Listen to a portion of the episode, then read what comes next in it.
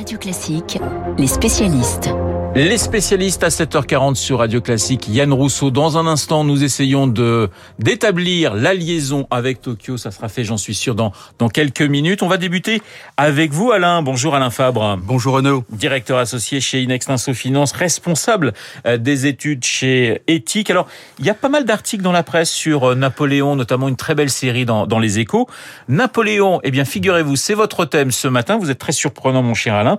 Et vous allez nous parler, évidemment, de l'empereur et de l'économie. Que peut-on dire de l'économie sous Napoléon? Eh bien, euh, Renaud, on connaît la formule de Maurice Barrès, Napoléon, ce professeur d'énergie. C'est d'abord un bilan réformateur assez considérable. Quand il arrive au pouvoir en fin 99, 1799, le directoire laisse un État en faillite et donc il est porté au pouvoir par un besoin d'ordre et d'autorité. Alors d'abord, on remet de l'ordre dans les finances publiques, euh, avec la, la, en matière de fiscalité et de budget. Euh, et puis le, le, le, domaine monétaire est un domaine important, la Banque de France, le franc germinal. Il institue les préfets, le Conseil d'État, et puis il constitue une élite méritocratique. Rappelez-vous les lycées, le bac, Polytechnique, tout ça pour diriger la France d'en haut. Et puis bien sûr la pièce maîtresse, le Code civil, qui était sa, sa grande satisfaction à Sainte-Hélène, et euh, dans lequel quelque part, il euh, sanctuarise l'égalité civile et la propriété qui sont les héritages de 1789. Quelles étaient les, les idées euh, économiques de Napoléon? Alors, ça n'est pas un libéral, c'est quelqu'un qui d'abord veut de l'ordre. Les budgets doivent être en équilibre, les dettes sont proscrites, et au fond, le système fonctionne assez bien puisque la guerre finance la guerre, et donc allège la pression fiscale. C'est un disciple des physiocrates, ceux qui mettaient l'agriculture en premier. Napoléon considère que la première industrie, c'est l'agriculture. Et puis, il faut nourrir la population pour éviter les révolutions. Alors, il poursuit la tradition mercantiliste, il encourage les industriels de l'époque, dans le textile, des noms qui sont connus, les Français, Richard Lenoir, Robert Kampf, Jacquard, la chimie avec le Chaptal, et puis aussi les grands travaux, les ports, les canaux à Paris, le canal de Lourdes. Alors, quels sont les, effets du, fameux blocus continental contre l'Angleterre? Alors, Napoléon est l'héritier de la pensée mercantiliste, hein, qui, qui a cours depuis le XVIIe siècle l'économie est un moyen d'action politique, un instrument de puissance. Il mène des politiques qu'aujourd'hui on appelle de substitution aux importations. Par exemple, le sucre de betterave, c'est le produit du blocus continental. Alors, le blocus continental fonctionne d'abord de manière assez euh, efficace, mais c'est un système de prédation qui fonctionne surtout en faveur des Français, et donc ça attise l'opposition en Europe. Certains secteurs décollent à l'abri de la concurrence anglaise, mais à la fin de, l'Empire, les effets dépressifs l'ont emporté. L'économie entre en crise à la fin des années 1810 notamment en 1811-12, quand Napoléon entre en guerre contre la Russie. Et au final, la guerre incessante et la récession couperont Napoléon du soutien des notables, qui sont la base sociale du régime. Alors que reste-t-il aujourd'hui de, l'héritage économique de Napoléon? Eh bien d'abord cette idée euh, très française qu'il a consacrée lui-même, euh, font euh, tout se décide au, sommet de l'État. Et la Ve République aujourd'hui est dans cette tradition. Napoléon est à la fois le fondateur de la France moderne, dirigiste et libéral, aristocratique et égalitaire. Ce sont encore les fondations de la France d'aujourd'hui. Mais c'est un héritage, euh, on le voit très bien, qui est de plus en plus contesté. On sent bien que nous quittons euh, progressivement le long moment historique de la France napoléonienne. La Banque de France ne gère plus la monnaie et l'élitisme méritocratique est en procès.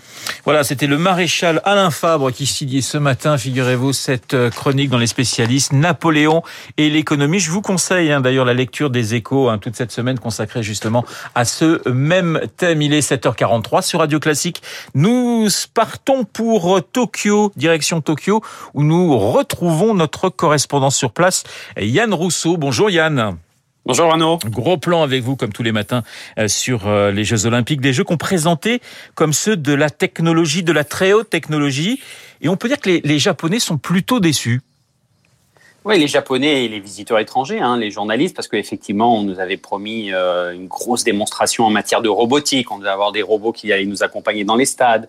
On allait avoir des voitures autonomes pour circuler entre les, entre les lieux olympiques. On allait avoir euh, des contrôles spéciaux faits seulement euh, avec la lecture de notre visage en 3D. On allait même avoir le, le robot taxi, vous savez, cet hélicoptère qui nous aura emmené deux personnes d'un site à l'autre. Bon, on ne voit rien de tout ça. C'est essentiellement dû au fait que euh, la plupart des stades sont fermés au public, que les événements marketing ont été fermés et interdits à cause de la hausse des cas de Covid. Et donc, il y a une petite déception, effectivement, pour l'expérience hein, du quotidien des athlètes, des journalistes et, euh, et, des habitants.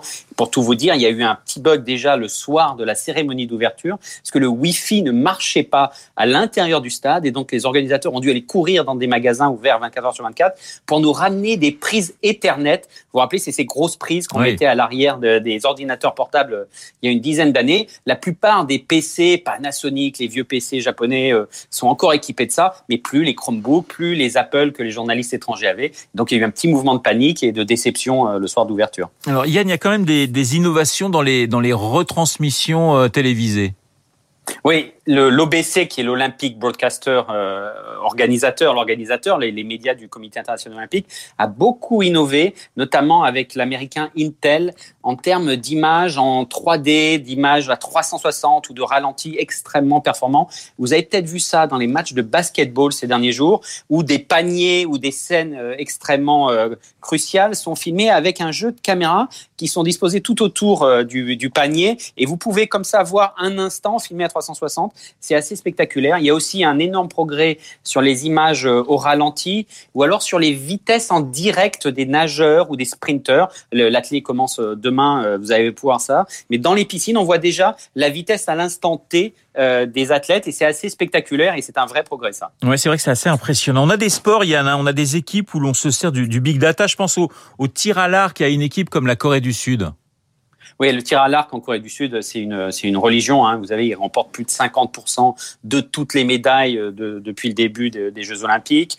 Euh, ils sont déjà à un total de 6 médailles euh, depuis trois jours de compétition. Et donc, il y a un énorme investissement des entreprises et des entreprises tech dans ce secteur euh, en Corée du Sud et on soutient donc avec des innovations euh, l'équipe. Là, ces dernières euh, Olympiades, on a beaucoup essayer d'analyser le battement du cœur des athlètes en mesurant, ne leur collant pas, vous savez, des patchs qui mesuraient, qui pourraient les gêner dans leur concentration, mais en mesurant l'évolution de la couleur de leur visage, puisqu'il y a un lien entre le taux, le, l'évolution du sang dans vos joues et le, le battement de vos cœurs. Et donc, on a tracé ça pour essayer de trouver le battement de cœur optimal pour la meilleure pour la meilleure visée. De même, le groupe Hyundai, vous savez, ce grand conglomérat qui a une marque euh, automobile, eh bien, a mis en place une, des lectures et de la big data pour repérer pendant l'entraînement des flèches parfaites afin que les, athlètes puissent travailler avec ces flèches parfaites dans leur visée, qui ne soient pas troublées par une flèche qui aurait eu un petit défaut et qui aurait donc euh, troublé le résultat euh, final. Donc, beaucoup d'innovations, de lecture de big data euh, pour ça, aussi pour le judo japonais, où on a les, les athlètes ont été, tous les athlètes mondiaux, les 4000 meilleurs mondiaux ont été traqués par les organisateurs, par la fédération japonaise, pour voir comment ils faisaient tomber, dans quel lieu euh, du dojo ils faisaient tomber leur adversaire. Et tout a été euh, travaillé en big data pour euh, l'équipe japonaise de judo. Voilà, le sport et la très haute technologie. Yann, un mot tout de même sur les conditions climatiques, chaleur et humidité. On a vu des abandons, notamment au, tennis. On a eu un coup de gueule de Novak Djokovic. C'est vrai que c'est quand même compliqué pour les athlètes en ce moment.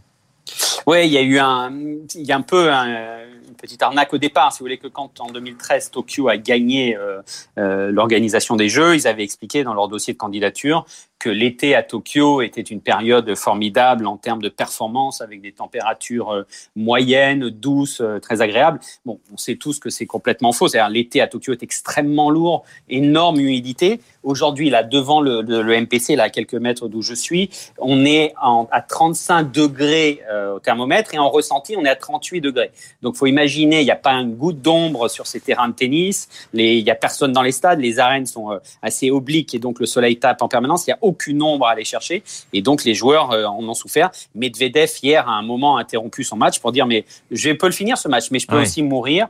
Vous savez qu'il y avait une athlète féminine de l'équipe espagnole aussi en tennis, euh, Paula Badoza, qui est partie sous un, dans un fauteuil roulant, oui. tellement elle souffrait de, la, de la température. Voilà, Medvedev qui jouait contre l'Italien Fonini. Les matchs, du coup, débuteront à partir d'aujourd'hui, un petit peu euh, plus tard. Merci Yann d'avoir répondu à mes questions, le correspondant de Radio Classique à Tokyo. On fera un point complet sur les médailles françaises dans le journal de 8 heures, le journal de Baptiste Gabory. Je vous rappelle mon invité à 8h15, l'économiste Alain Minck, et puis à 8h40, Esprit Libre avec Franz Olivier Gisbert. Dans un instant, le meilleur du journal imprévisible, consacré ce matin à la réouverture de l'Olympia. À tout de suite.